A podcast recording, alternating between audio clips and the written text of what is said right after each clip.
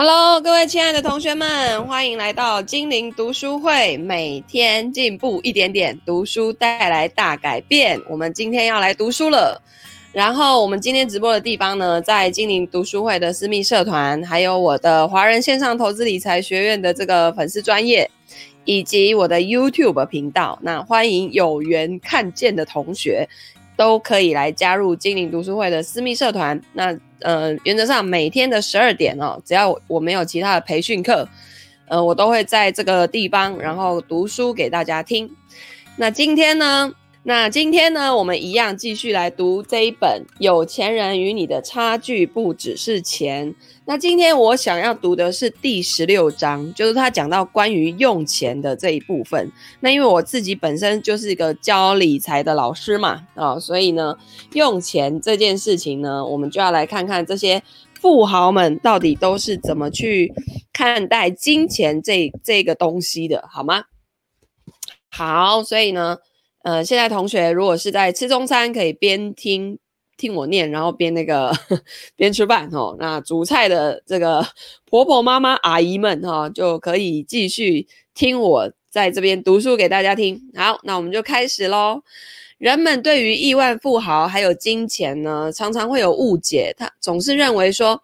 富豪们坐拥金山，除了设想花钱的新方法之外呢，什么事都不用做。这种认知跟事实是截然不同的。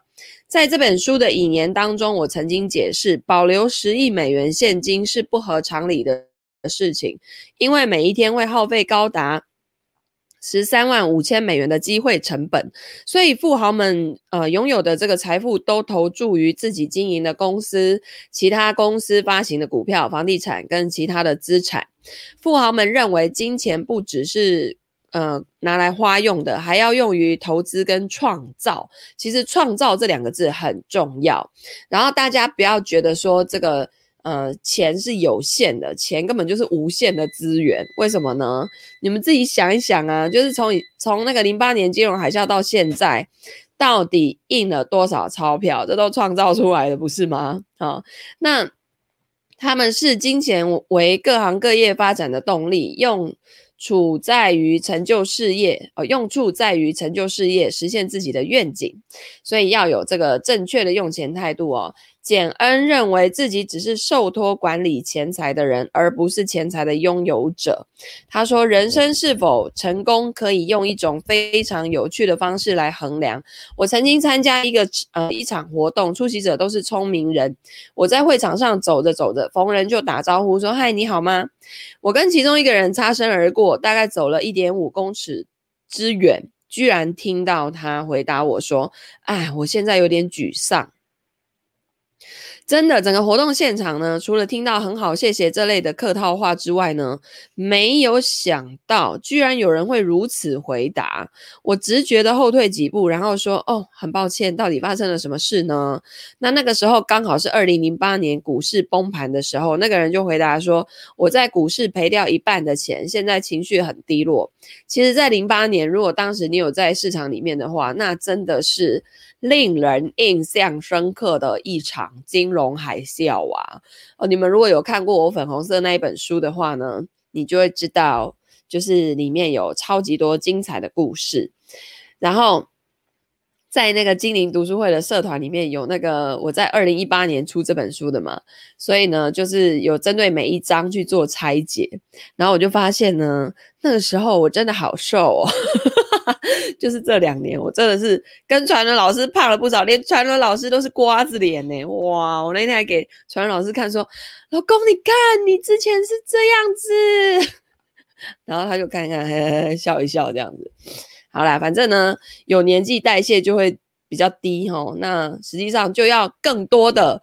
体重管理的计划，像我们现在就是每个礼拜二跟五早上会做瑜伽。那瑜伽倒不是说可以变瘦，我觉得它是让我们的那个体态维持在一个状态。不然你在家坐久了，你真的就是会一直萎靡不振，然后就越来越丢起来这样子哦，实在是不好。好，那我深深的吸了一口气，然后说：“好吧。”钱财原本就不属于你啊！无论如何，你只不过是受上帝善意的托付而已。上帝仍然相信你，因为他依然留下半数的钱给你哦。这是希望你可以在其受性下多做点好事。作为受托管理者，你应该把他赐予的善意分享给他人，帮助需要帮助的人。反之，如果上帝不相信你，他就会拿走你所有的钱财。总之呢，上帝仍然留一半。给你啊，代表他依然信任你，希望你可以去做一些事情，然后他可能会肯定你是很好的受托人，然后又再给你更多的钱。然后那个人呢，就很打打趣的看着我说：“你为什么相信上帝跟我的事有关呢？”然后我那个。就是这个这个这个简恩，他就说：“好吧，你是否曾经不求回报，出于善意、真心的帮助过别人？或许上帝看到你的善意，也因此会善待你。”然后呢，他说过了三四年之后，他又再度遇到那个人，他就问说：“诶，你好吗？”然后那个人就回答说：“我记得你，我现在过得真的真的很好。”然后呢，那那个简恩就说：“哦，怎么了吗？”他说：“我现在呢，不仅过得十分快乐，而且我把过去赔掉的钱都赚回来了。”然后。这个简恩就说：“哦，发生了什么变化呢？”他说：“我的人生观完全改变了。当有人谈到需要帮忙的时候，我不会再像过去那样子忧心忡忡，我会依照你的建议伸出援手。我现在过得非常的快乐，而且财源财源广进，这真的是很神奇的变化。在电视上，我们常常会看到有关于有钱人会铺张浪费啊。”然后穷奢极侈的这种报道，实际上有很多白手起家的亿万富豪，私人的生活非常的低调简朴，这是真的。我不知道是不是因为他们就是太 focus 在某些事情上面，以至于呢，比方说要穿什么衣服啦，然后什么钱要怎么花，什么就是那种琐碎的东西呀、物质上面的东西，反而对他们来说没那么重要。诶，好，好，那。这个哈森弗拉茨个人需求并不多。太半的日子，我只吃一个起司三明治跟喝一罐健怡可乐。我要的真的不多。自我十岁以来呢，并没有太大的改变。那这个哈格里夫斯兰斯顿创办人啊、哦，他从这个父亲身上学到谨慎理财的态度。我的父亲是一位小商人，成长于非常艰苦的时期。那个时期呢，大家普遍都不富裕，尤其是在。二次世界大战之后，我真的好难想象，就是一次、二次大战之后的那种整个环境。反正那时候，应该我现在在线的同学们都还没有出生，然后大概就是阿公阿妈再往上推一代两代的那那那那那个，就是对，好难想象哦，好。然后英国跟欧陆啊，几乎所有的国家都破产。我父亲用钱特别谨慎，他总是小心翼翼地处理每一笔支出，包括每一周的瓦斯、电费等开销，务求达到收支平衡，以维系事业。哈格里夫斯十分懂得节流，他的公司没有配车，私底下呢，他开一部车龄八年的丰田普锐斯上下班。这个是我在布里斯托。的时候亲眼目睹的，他也把节俭这个好习惯传给了他的小孩。那这两个孩子呢，让我非常的自豪，因为他们完全没有受到金钱的不良影响，他们过着一般人的生活。我女儿曾经在伦敦一处公寓住了一年，她总是跟在我后面，关掉我忘了关的灯，因为她必须要自付电费。所以，怎么教那个小孩子理财？其实你就是把某些东西。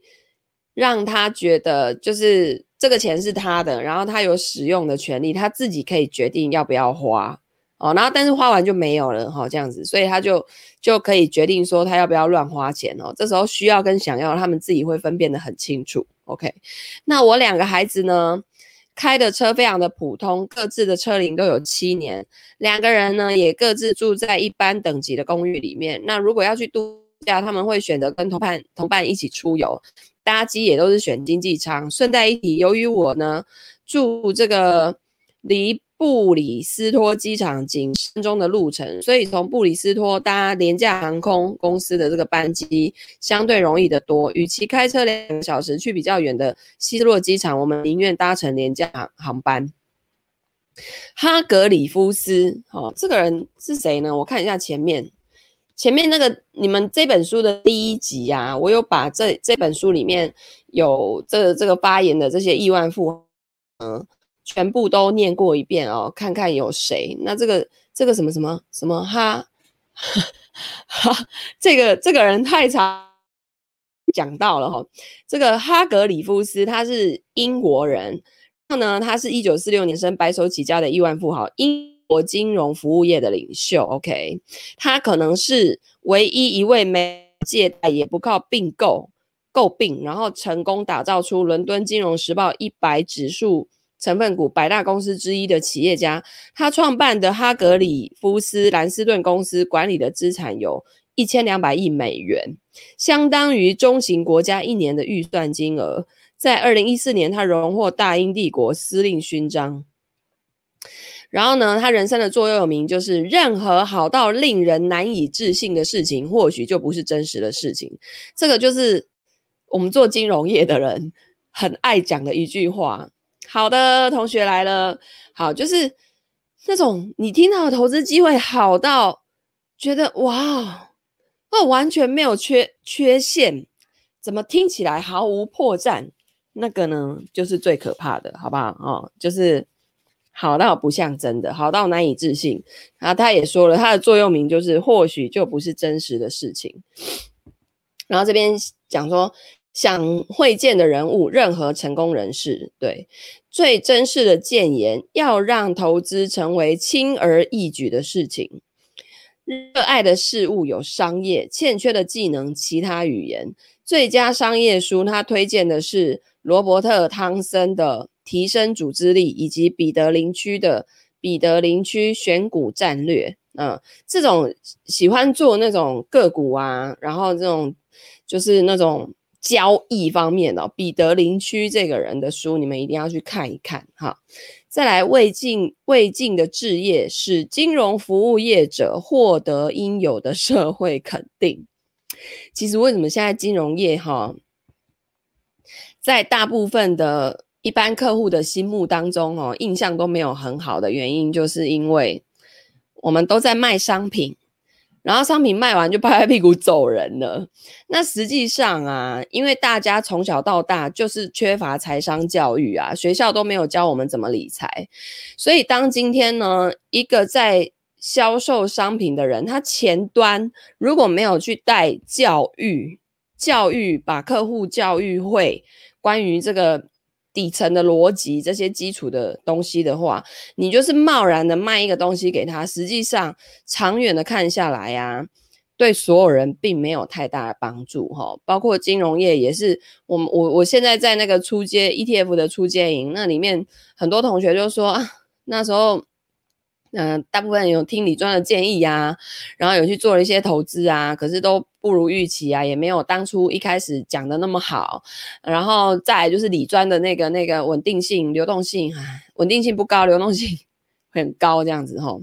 好，然后这个这个哈格里夫斯他的事业大忌就是开不完的会，对，这我也是超讨厌的，我觉得开会超浪费时间。好，中文版的书籍啊。彼得林区，你去那个 Google 一下，彼得就是那个 Peter，然后邻居 Peter Lynch，他很有名哈。林就是那个双木林，然后区是区域的区哈。你去 Google，我跟你讲一堆他的书一堆，好不好？然后你就看最经典的那几本。原则上呢，他有名的就是那几本。然后至于书名呢，我有点忘记了。那个传文老师，你可以帮我 Google 一下。好，然后那个。这个我们回到第十六章哦，哈格里夫斯接着说了他在西班牙用这个折扣价买购买马约卡岛，所以他购买一个岛吗？买岛然后可以打折，然后呢，Zara 萨拉的故事，好，这这好往后看，这双鞋的价格大约是三十五欧元，直到今天我还是很常穿。这个马约卡岛会不会是一个牌子啊？哈，前后已经有十年了，但是这个鞋仍然是我的最爱，而且保持保持得很整洁，看起来就跟新的一样。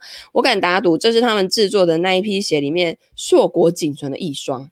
但是呢，在所有的受访者中，生活最低调的当推应福瑟斯的创办人穆尔蒂，尽管应福瑟斯已经是全球数一数二的软体公司了，那穆尔蒂呢，仍然住在搬家罗尔一处普通的三房公寓，那里是他草创公司的时候就跟妻子一起住的地方。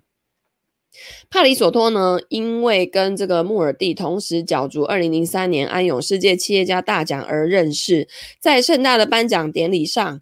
主办单位规定，受奖者必须穿这个正式的燕尾服出席。穆尔蒂最后出现赢得大奖，可是呢，正如这个帕里索托告诉我的，穆尔蒂是全场唯一没有穿燕尾服的人，他只穿了寻常的西装。那根据他的解释，他是说，因为他一件燕尾服都没有，因为他真的就是平常根本就穿不到。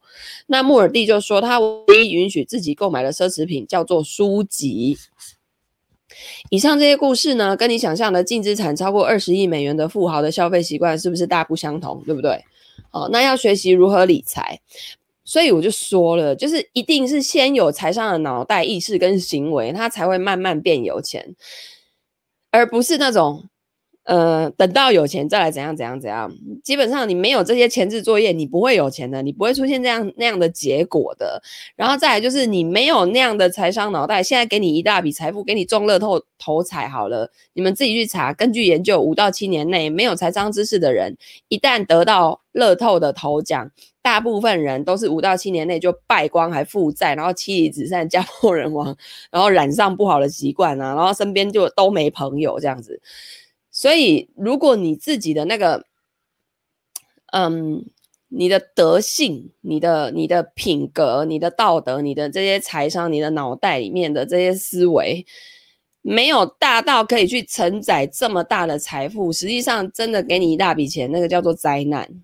那个对你来说真会是灾难哦，所以我们要去提升自己的这个财商知识。好，那要学习如何理财呢？不知道如何管理财务，就不可能在商界闯出一片天。你想要事业成功，一定要学财务管理，好不好？很多人呢、就创业，然后然后自己卖了多少货，然后进了多少货，你现在的成本压在仓那个仓库里面的有多少？诶，都搞不清楚，然后。然后每天就是被这些货弄得乱七八糟，哇，那真的太可怕！你不如不要做，真的。你可能算清楚完了之后，发现你根本就白忙一场。好。那最好的理财方法就是不断追踪记录个人的开支。欧兹耶金是土耳其白手起家实业家中的这个首富，他在年少的时候就养成预算控管的好习惯。上大学之后呢，把所学的簿记跟理财技巧运用在实务上。他说：“我在大学兄弟会社团负责财务工作，每个月帮他们记账，然后收取八十美元的酬劳。当时对我来说，这是一笔不小的数目。此外呢，每年的寒暑假我都去打工，并且记录下自己所花的每一分钱，直到现在我仍然拥保有那一些账本。他还找出旧账本念给我听，哈，什么剪贴簿三块钱，笔记本多少钱，什么什么什么多少钱。他说有了钱之后，我开始跟女孩子约会，然后呢，就会里面就会有记录，跟丽莎约会花费多少钱，袜子多少钱，鞋子多少钱。那时候的物价还很便宜，对啊，其实如果说你有这个记账的习惯，你翻回去看十年前的早餐，你可能一餐。一百块七八十块就可以吃得很丰富了。二十年前，啊，现在嘞，我们全家每次早餐一定要两百五到四百五之间不等呢。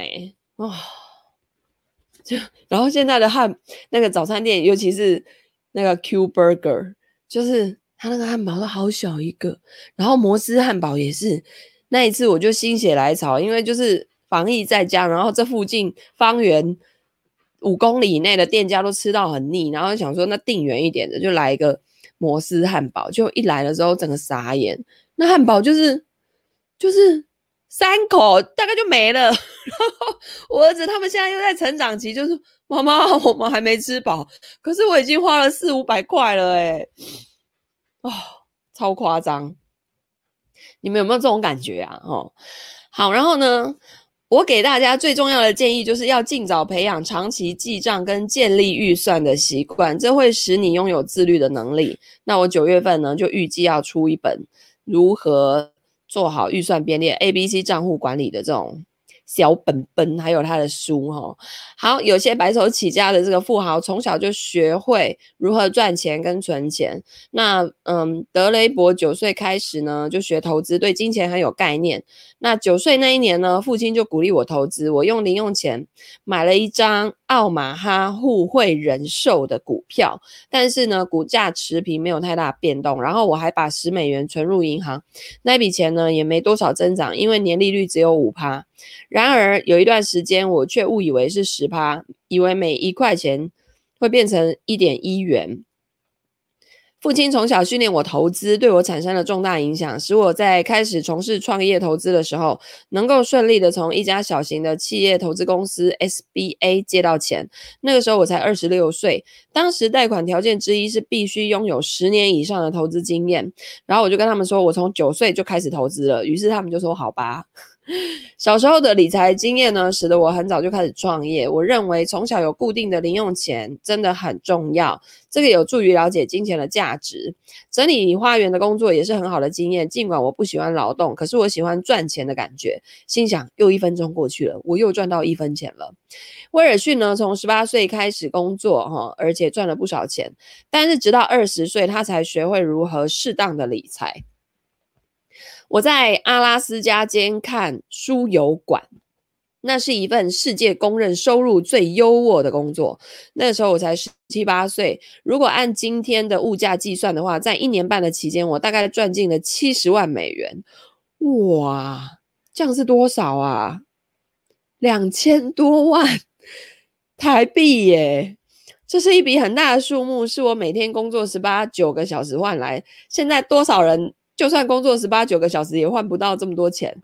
然后当地又没有地方可以花钱哦，怎么这么好？我没日没夜的工作，最后实在受不了了，不得离不得不离开。因为当地呢没有花钱的地方，所以我就把赚的钱呢全部寄回家，然后用来买了一栋三间套房的房子。其中一间套房呢成了我从阿拉斯加回来之后的住所。那没用到的另外那两间就出租。这个就让我开始去思考现金流量跟财产的问题。我当时犯下的最大的错误是在房贷利率高达十九个 percent 的时候贷款买房。那个时候存款利率只有两趴，妈呀，这哪一个国家？怎么这么土匪啊？我却把钱全部存在银行，然后呢，支付利率十九趴的房房屋贷款。我竟然不知道要把存款拿来缴清房贷，而支付了很多的利息。所以说现金流才是王道。对，真的工作十二小时也没有到十万，所以他那个输油管什么监看输油管，哇，那个工作是很危险吗？还是怎样啊？就是其实，在那个北美那边呐、他们真的就是有那种油啊，因为那边很多什么天然气啊，就是石油那种东西，然后那个油要输送到可能很远的地方，都要靠那个油管。我记得那个传伦老师曾经投资过一家公司，就是专门在做这些油管的建造的，然后。反正就是产业真的很多，然后就很有趣哈。好，所以当他解决这个问题之后呢，钱就逐渐积少成多，让他不到二十五岁就变得很有钱。哎，要懂得，再来是要懂得节流。要懂得削减成本，无论金额多寡，都将百分之百转化为利润，而且极易成球，最终你就有余钱从事其他的投资。那哈森弗拉茨呢，以严谨的成本管控为名，在女儿接捧担任他创立的这个利纳玛汽车零组件制造公司执行长之后，他就专注于领导成本管控团队，唯一任务。在为公司找出节省成本的环节。好，假设利润目标是十趴，那如果我的团队一个小时可以为公司省下十六万美元的成本，也就相当于生产线一百六十万美元的产值所能创造的利润。因此呢，要例行成本控管。节尽量节省非必要的开销。哈森弗拉茨每年都为利纳马公司省下数百万美元的成本啊！你会惊讶于我为欧洲厂所做的事情。我在两周之内就定出至少两百七十万美元的节流计划。嗯。然后它这个呢，不是一次性的节流，而是每年都可以达到的。如果说欧洲这边的工作持续五年，节流计划就会推行五年。当前一般汽车零组件制造商的税后净利率大概是三点五到五个 percent，利纳玛公司的税后净利率却高达八点五。这项成就在业界就只有另一家公司做到，那个就是伯格华纳公司。试想要如何才能有这样的成果？而我们今年已经达成。所以，他如果是一家有股票的公司，你会不会想要买这家公司？当然会想啊。同业税后就是缴完税之后的净利润，一百块里面就三到五块。三块半到五块，它可以搞到八块五，诶，这多人家很多，好不好？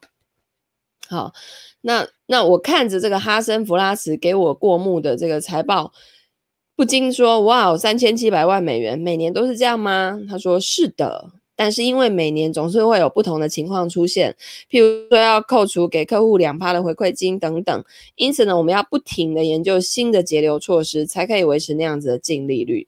那我请哈森弗拉茨举例说明他采取的撙节成本的措施。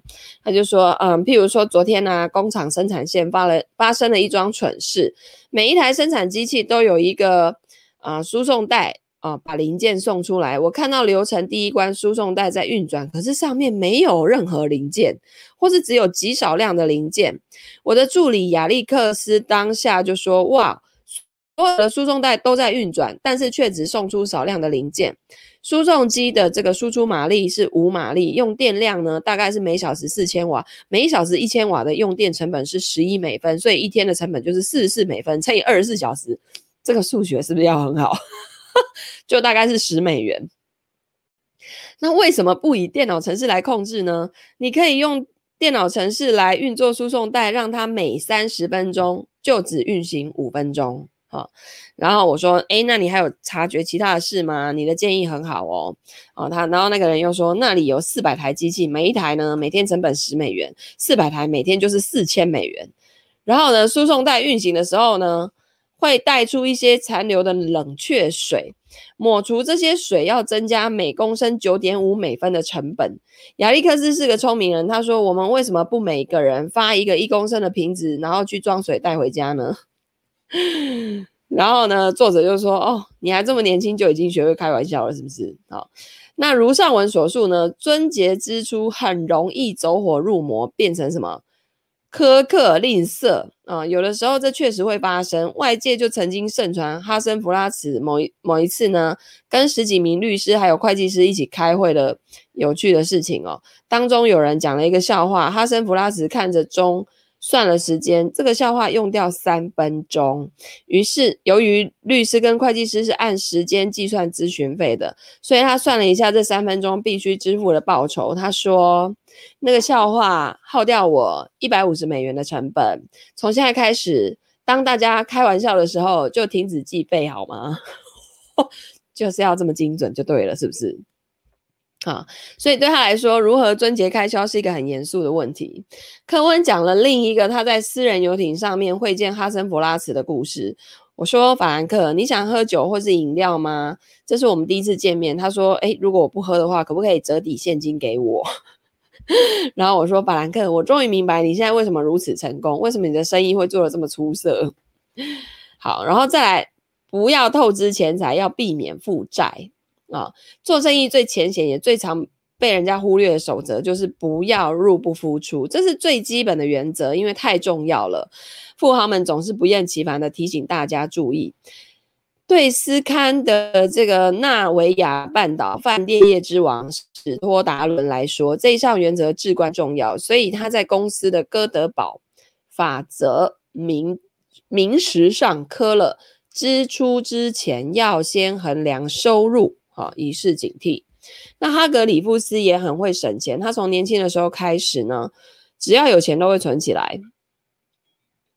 呃，当我呢还是一名英国特许会计师的时候，赚的钱并不多，因为这不是一个领固定薪水的职业，必须要有人委托才会有收入。即使如此，我从来没有缺过钱，因为我用钱是很谨慎的。虽然所得不多，可是我二十一岁的时候储蓄的钱已经足够买一辆车，于是我买了新车。这个是一件很不容易的事情，以我当时的收入来说，甚至是一件办不到的事情。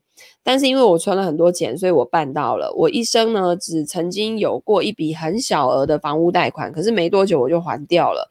我从来没有对花钱着迷，我始终只花用自己收入的一小部分哦。那他一向是很反对借贷跟负债的，嗯、他说，我认为人们借贷的钱往往超过实际的所需，他们甚至在根本不需要的时候去借钱。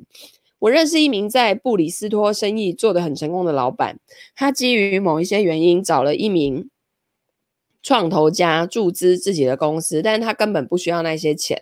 我认为很多借钱的人，如果好好想清楚的话，可能就不会借了。我们公司从来没有向人家借过钱，呃，实际上就是这样子的，没错。很多人会在想说，哦，我创办一个公司，然后在市场上融资，有没有？然后融资之后，我的那个股票市值就会多少？什么 A 轮、B 轮啊，天使轮啊，什么轮啊，哦，第几轮？融了很多钱，然后就开始乱花，以为那些钱都是自己的。然后公司没有做出绩效，办公室倒是很豪华，车子倒是开得很好，自己的生活就变成那样哦。结果呢，呃，绩效做不出来，他要再融第二轮、第三轮的时候就融不到钱了哈、哦。这个市场上太多了，很多人以为融资成功就是他的事业成功了，no，那是跟人家借，人家是借钱跟你去创业，你要创造出更多的钱来还人家，不是把它花掉。哦、好，哈格里夫斯。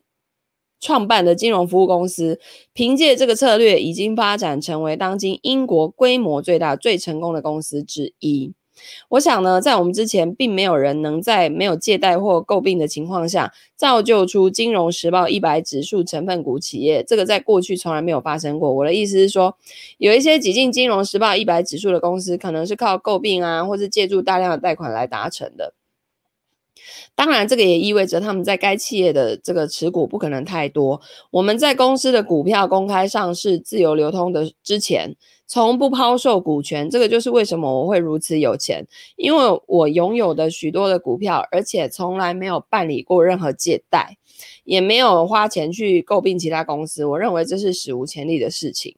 那这有一个简恩，他从文盲的母亲那边学到了金融理财方面的基础知识。他说：“记得我离家上大学的时候，妈妈叮咛我的第一件事是：你要外出打拼了，希望你将来会非常成功。但是切记一个简单的原则：能赚多少钱都无所谓，但是永远不要入不敷出跟负债，务必要量入为出。”这是简恩一生中所获得最有价值的建议。他说：“我事后想起，如果有机会的话，我母亲可能也会是一名出色的大公司执行长。不要靠借贷过日子，一定要量入为出。这个是他教导的利润基本定义。我从来不曾，也绝对不会负债，这是我坚持的原则之一。我绝对不会去买一间超过自己财力所能负担的房子。”我一直告诫员工，每一位会计师都会告诉你，基于税负考量，不要把房贷还清。但是我要说，房贷固然可以抵税，最重要的却是内心的平静。住在没有房贷负担的房子，才会真正有家的感觉，对吧？啊，总之呢，负债跟亏损是简恩经商极力避免的两件事。因为最终这会使人一败涂地。哈森弗拉斯从小跟兄弟姐妹一起在父厂父母的农场帮忙，那这在这个过程当中也学到一些理财概念哦。他说：“我们打杂来换取零用钱，家里每个小孩子都要帮忙做事，甚至是我妹妹，她也必须帮大家做饭哦。那时候她才十二岁，就在 其他人工作的时候帮忙做晚饭。那这个。”父母会给我们一点零用钱。我父亲曾经说：“你们想要致富吗？有一种方法可以做到，就是量入为出。如果你们能少花钱，同时把赚的钱累积起来，就可以致富。当然，有钱是每个人的梦想。好，你喜欢赚钱还是花钱呢？你可以问问自己，究竟是喜欢赚钱还是花钱？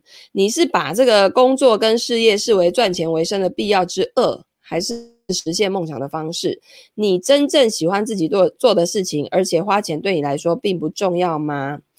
以下的论断是本书的核心论述之一哦。如果只能用一句话来说明，理财成功的人就是百万富翁，跟理财超级成功的人就是亿万富豪之间的差别就在于，后者从赚钱获得乐趣，然后并不以花钱为乐。好，波兰首富索罗不太喜欢花钱。当我们在他的办公室进行访谈的时候呢，他说：“我到现在仍然很节俭，不会到处挥霍。因此呢，我没有深刻的关于花钱的记忆。我真的不是花钱高手。”他自我解嘲的补充道：“从某一方面来看呢，这个其实是我必须要改进的地方。”哈。